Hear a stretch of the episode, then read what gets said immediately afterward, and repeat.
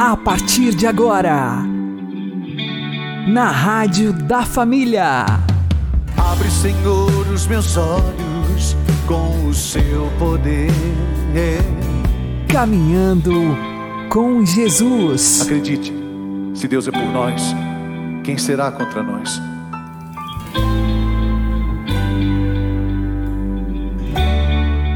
A paz esteja com você, meu querido irmão e minha querida irmã. Eu sou João Cláudio e este é o programa Caminhando com Jesus. E vamos caminhar com Jesus em nome do Pai, do Filho e do Espírito Santo. Amém. Inspirai, ó Senhor, as nossas ações e ajudai-nos a realizá-las, para que em vós comece e para vós termine tudo aquilo que fizermos por Cristo Senhor nosso. Amém.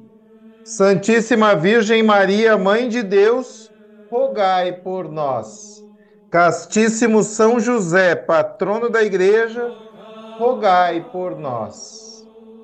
Vamos aprender com o Padre Léo sobre o pecado da luxúria. Nós precisamos chegar ao autodomínio por isso nós precisamos conhecer o inimigo. Qual é as armas que ele está usando para nos derrotar? Primeira dimensão maligna que o encardido usa para nos destruir, qual é? Gula. Segunda dimensão, também ligado ao nosso corpo. E eu fiquei até impressionado porque em todos os textos que eu estudei aparece essa em segunda. E, e obviamente que há uma ordem crescente. A primeira é a mais simples, a oitava vai ser a mais difícil. E essa segunda eu achava que ela estava em sétima, ela está só em segunda. Aí a gente vai vendo que a nossa luta contra o encardido vai ter que ser uma coisa medonha. Chama-se luxúria. E o que é luxúria? Luxúria é o pecado capital que engloba a dimensão da nossa sexualidade. Aí vem pornografia, homossexualismo. Olha como é que está lastrando isso. Todo o drama da pedofilia, do adultério, do aborto. Meu Deus do céu, que porta de entrada pavorosa, medonha, quantas e quantas pessoas estão vivendo hoje consequências terríveis, porque o encardido entrou na porta daquela família o dia que um membro daquela família fez o aborto. Nós vamos ter que meter o dedo nessa ferida nesse acampamento. Nós vamos ter que fazer oração de cura, de libertação nessas áreas, porque há muitas pessoas entre nós contaminadas. E algumas estão sendo usadas pelo encardido nesse momento e não percebe.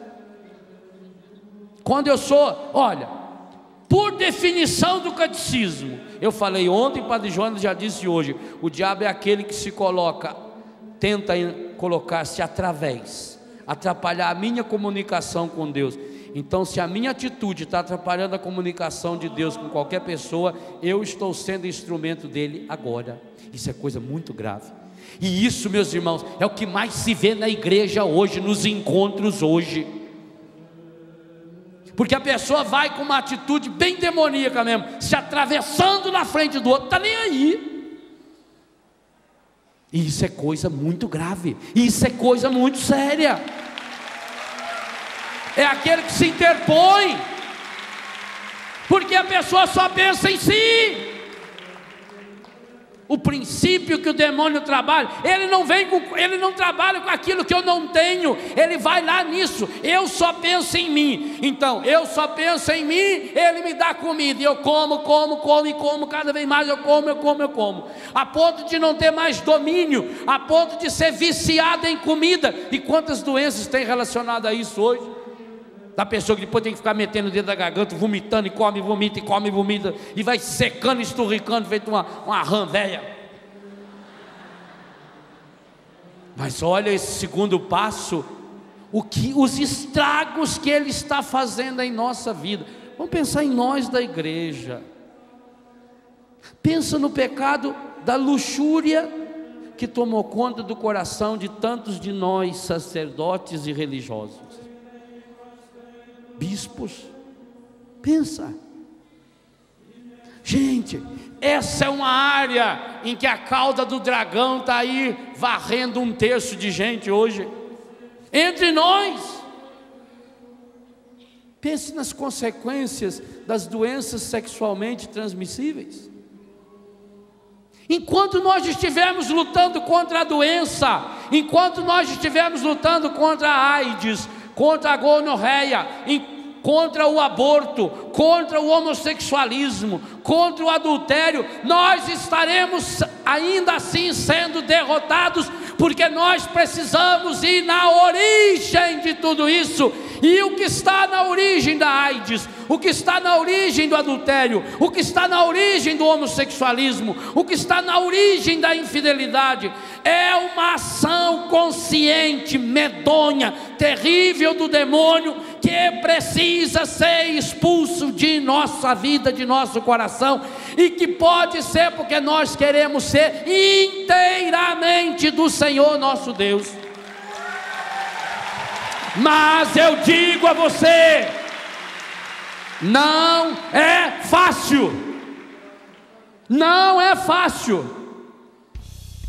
É uma luta, meus irmãos, é um combate.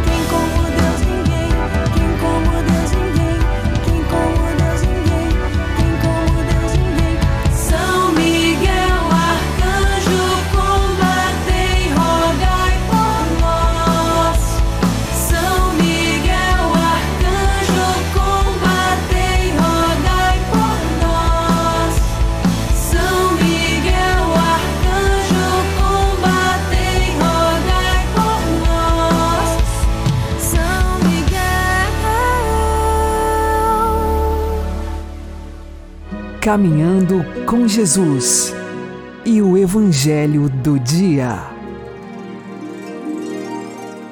O Senhor esteja convosco, Ele está no meio de nós. Anúncio do Evangelho de Jesus Cristo segundo São Mateus. Glória a vós, Senhor.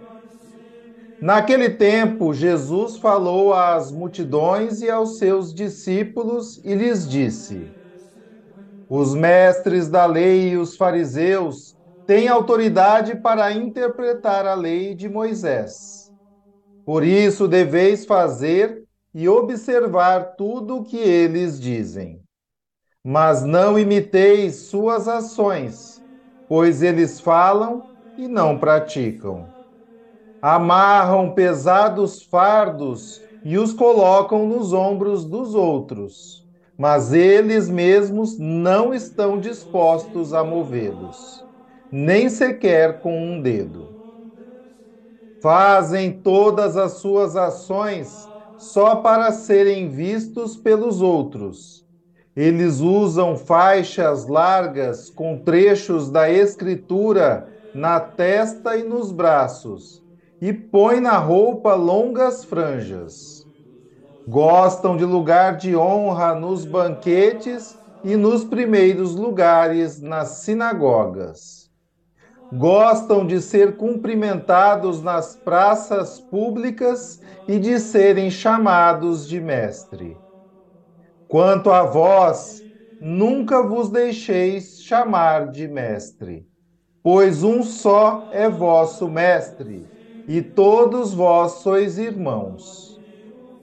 Na terra não chameis a ninguém de pai, pois um só é vosso Pai, aquele que está nos céus.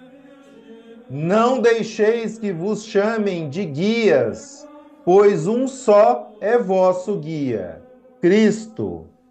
Pelo contrário, o maior dentre vós deve ser aquele que vos serve. Quem se exaltar será humilhado, e quem se humilhar será exaltado.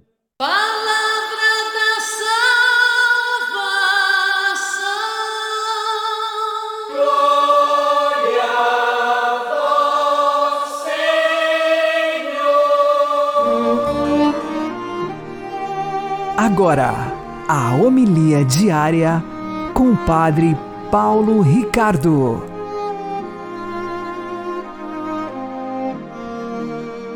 Queridos irmãos e irmãs, hoje Jesus nos fala da hipocrisia dos mestres da lei e dos fariseus.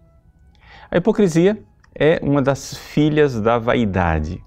Então, é esse é, o tema que nós é, deveríamos tratar ao meditar esse evangelho. De fato, Jesus conclui o Evangelho dizendo: quem se humilhar será exaltado, né? e assim quem se gloria será humilhado. Então, o que é verdadeiramente a vaidade? A palavra vaidade quer dizer uma vã glória, ou seja, uma glória vazia, onde eu estou querendo me gloriar por algo que não tem consistência, não é? Aqui, no caso, a hipocrisia é exatamente isso, uma máscara. Ou seja, eu quero aparentar uma santidade, aparentar uma retidão que eu não tenho. Jesus, em outras páginas do Evangelho, é, usa aquela comparação dos sepulcros caiados, não é? de aquela realidade que é branquinha por fora e é podridão por dentro. Né? Nós diríamos, no nosso ditado é, popular, por fora bela viola, por dentro pão bolorento. Então, esta realidade da hipocrisia, ela é realmente uma tentação para nós. Por quê? Pela simples razão que nós fomos feitos por Deus para a glória, para a glória do céu. Então, assim como eh, Deus fez o homem para se alimentar e comer desordenadamente é o pecado da gula, assim como Deus fez o homem para se reproduzir sexualmente e o sexo desordenado é o pecado da luxúria, Deus fez o homem para a glória, a glória do céu. Mas isso desordenado dá origem ao pecado da vanglória e à sua filha, a hipocrisia. Então, nós temos que, na realidade, é, tratar bem desta nossa ânsia de glória. E não tem outra forma. A melhor forma de nós verdadeiramente olharmos para a glória pela, para a qual fomos feitos é dar glória a Deus É nós compreendermos que se existe alguma ação boa, se tem algo que sai de nós de bom, se nós somos capazes de uma oração, se nós somos capazes de jejum, se nós somos capazes de esmola, são as obras quaresmais, não devemos isso ao fato de que nós somos melhores que os outros. Devemos isso à misericórdia de Deus. Devemos isso ao fato de que nós somos dóceis a uma ação da graça, que na realidade, sim, eu faço essas coisas, mas é Ele quem faz isto em mim. E assim estaremos dando glória a Deus. Ora, ao dar glória a Deus, ao dar a Deus o que é de Deus, nós estamos realizando aquilo que é a virtude perfeita da religião, ou seja, é, uma pessoa verdadeiramente religiosa é aquela que sabe dar a Deus o que é de Deus. Ela não dá aos ídolos o que é de Deus. Ela não dá a si mesma o que é de Deus. Ela não dá a outros homens ou ao mundo aquilo que é de Deus. Mas sabe fazer tudo para a maior glória de Deus. Essa é a razão de ser da nossa vida aqui nesse mundo. Acho que você reconheceu esse lema para a maior glória de Deus. É o lema dos jesuítas. Santo Inácio de Loyola, quando fez a Companhia de Jesus, fez baseado nos exercícios espirituais. E no número 22 dos exercícios, ele coloca aquilo que é o princípio e fundamento. O princípio e fundamento é o seguinte: o homem veio a este mundo para dar glória e servir a Deus. E com isso salvar a sua alma. Todo o resto, todo o resto é acréscimo, é babado, o resto né, vem depois. Essa é a finalidade, o princípio, o fundamento de tudo. Pois bem, se nós queremos né, verdadeiramente salvar a nossa alma, ou seja, chegar à glória, a glória verdadeira do céu, então vamos fazer isso. Vamos dar glória a Deus e qualquer coisa que aconteça na nossa vida, que nós façamos de bom, atribuamos a Ele. A nós, o pecado e a vergonha. A Ele, a glória e o louvor. Deus abençoe você. Em nome do Pai, do Filho e do Espírito Santo. Amém.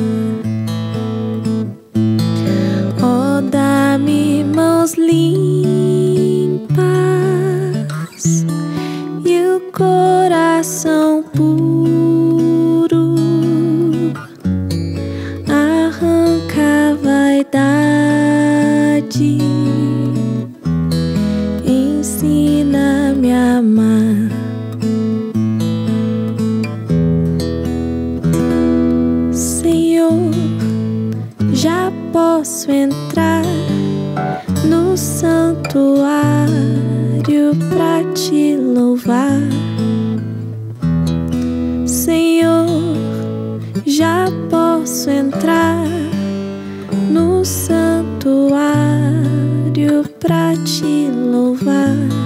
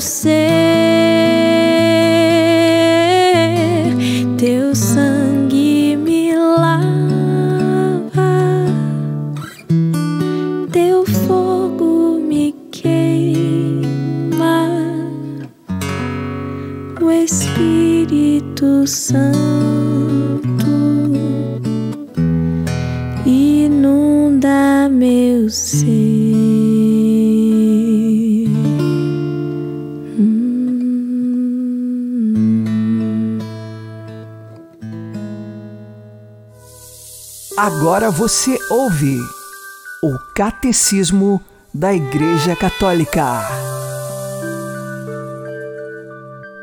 O mistério pascal nos sacramentos da Igreja. Os sacramentos de Cristo, parágrafos 1014 a 1016. Aderindo à doutrina da Sagrada Escritura, às tradições apostólicas e ao sentir unânime dos santos padres, nós professamos que os sacramentos da nova lei foram todos instituídos por nosso Senhor Jesus Cristo. As palavras e as ações de Jesus durante a sua vida oculta e o seu ministério público já eram salvíficas. Antecipavam o poder do seu mistério pascal. Anunciavam e preparavam o que ele ia dar à igreja quando tudo estivesse cumprido. Os mistérios da vida de Cristo são os fundamentos do que, de hora em diante, pelos ministros da sua igreja, Cristo dispensa nos sacramentos, porque o que no nosso Salvador era visível passou para os seus mistérios. Forças que saem do corpo de Cristo, sempre vivo e vivificante ações do Espírito Santo que opera no seu corpo, que é a igreja. Os sacramentos são as obras-primas de Deus na nova e eterna aliança.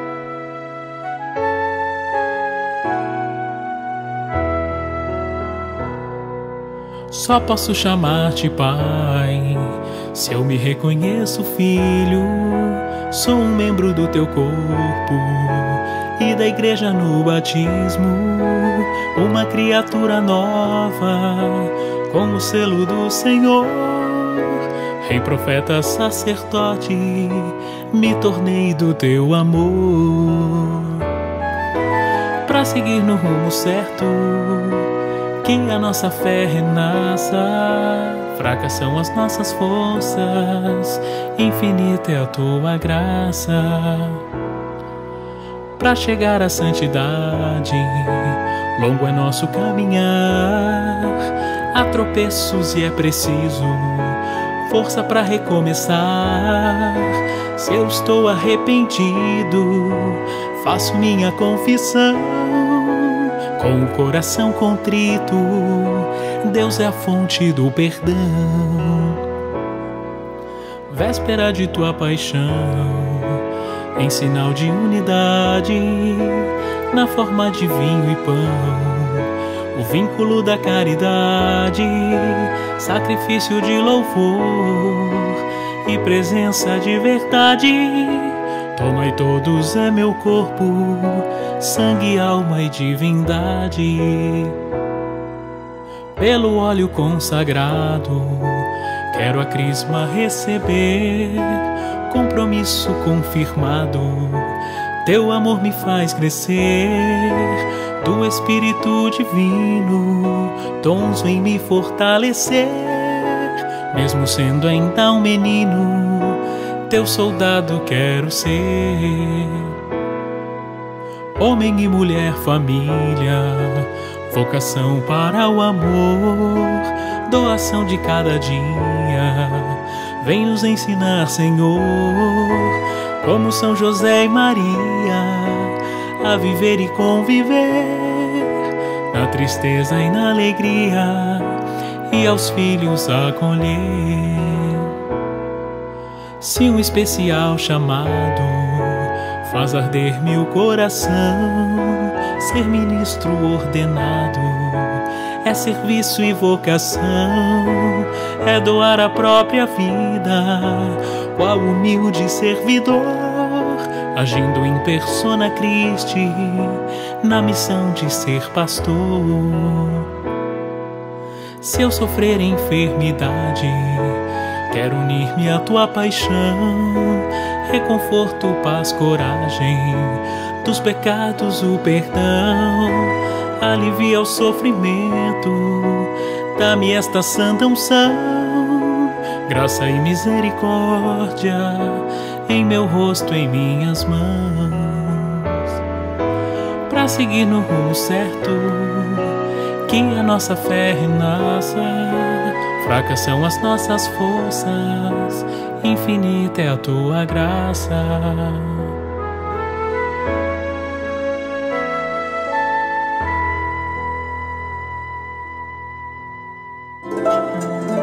O Santo do Dia, com o Padre Alex Nogueira. No dia 7 de março, a Igreja celebra o martírio de Santas Perpétua e Felicidade, este que, segundo as atas, aconteceu no ano de 203, no dia 7 de março, em Cartago, na região da Tunísia. Perpétua tinha 22 anos, já era casada e tinha uma criança de colo. Essa criança, ainda de poucos meses de vida, amamentava. E Felicidade era uma escrava esta estava grávida por volta de oito meses. As duas estavam se preparando para o batismo e foram denunciadas como cristãs. Presas, estavam ali no cárcere e não negavam a sua fé. Estava também neste cárcere o catequista das duas. Este as batizou antes de serem martirizadas. Santa Perpétua tinha um pai muito amoroso e muito apegado à filha. Ele era pagão, não era cristão, e foi diversas vezes na prisão tentar convencer Perpétua de que ela desistisse de Jesus Cristo e então se livrasse das torturas e da morte. O pai também conversou com o próprio juiz, tentou persuadir Perpétua junto com o juiz a negar Jesus, mas de nenhuma forma ela negava. O pai alegou que ela tinha uma criança que tinha acabado de nascer, dependeria da mãe, e ela então deixaria a criança órfã, ela abandonaria seu pai, escolhendo a morte. E mesmo assim, Perpétua dizia: Eu preciso ser fiel a Jesus e não importam as consequências. Diante dessa circunstância, o juiz da época ordenou que Perpétua se ofertasse um sacrifício aos falsos deuses ela poderia então sair livre, mas mesmo assim ela permanecia fiel. Sua companheira de cárcere, Felicidade, estava grávida. Segundo as leis romanas, não era possível matar uma grávida. Passado alguns dias ainda de torturas e no cárcere, Felicidade deu à luz. E mesmo com a criança recém-nascida, ela permanecia fiel dizendo seu sim a Jesus e a sua fé, mesmo que isto lhe custasse a sua vida. E assim o foi.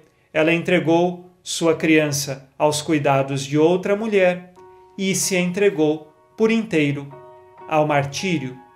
Tanto uma quanto outra em nenhum momento decidiram outra coisa senão Jesus. Deram um exemplo de total entrega a Deus deixaram seus filhos, escolheram a Cristo, souberam amar Cristo sobre todas as coisas. É um testemunho que marca os corações. É um testemunho que confia na divina providência. Própria Perpétua disse a seu pai: Pai, eu confio na providência e o meu filho será cuidado pela família. Alguém vai cuidar dele. E ela então foi entregue às feras e também felicidade. As duas, as feras, passaram por sofrimentos, mas ainda não consumidas pelas feras, foram levadas para a morte final pela espada. Tanto Santa Perpétua quanto Santa Felicidade são hoje para nós exemplos de firmeza na fé e de total confiança na divina providência e de amor a Deus sobre todas as coisas. Santas Perpétua e Felicidade, roguem por nós. Abençoe-vos Deus Todo-Poderoso, Pai e Filho e Espírito Santo. Amém. Fique na paz e na alegria que vem de Jesus.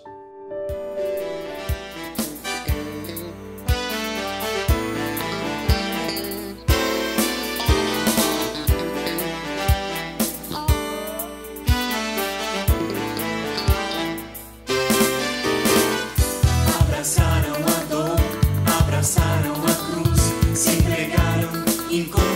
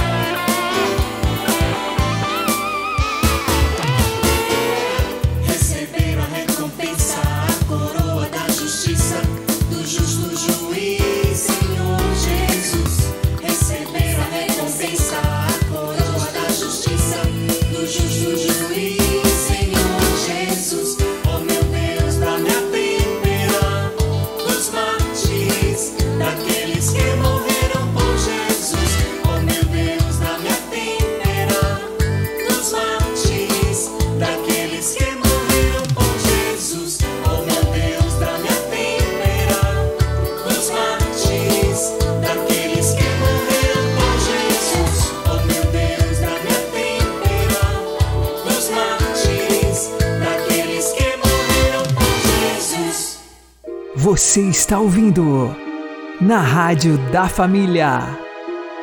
Caminhando com Jesus. E o bem que nós fizermos e os dons que nós temos não nos envaideça, pois eles provêm da misericórdia de Deus e não dos nossos méritos. Veja o que diz Santa Teresinha de Lisieux. Em vez de me fazerem mal, de me levarem à vaidade, os dons com que o bom Deus me favoreceu levam-me a Ele. Vejo que só Ele é imutável, só Ele pode satisfazer meus imensos desejos. Santa Teresinha do Menino Jesus e da Sagrada Face, rogai por nós. O Senhor nos abençoe nos livre de todo mal e nos conduza à vida eterna. Amém. E que Maria e José nos conduzam pelas mãos para que continuemos caminhando com Jesus.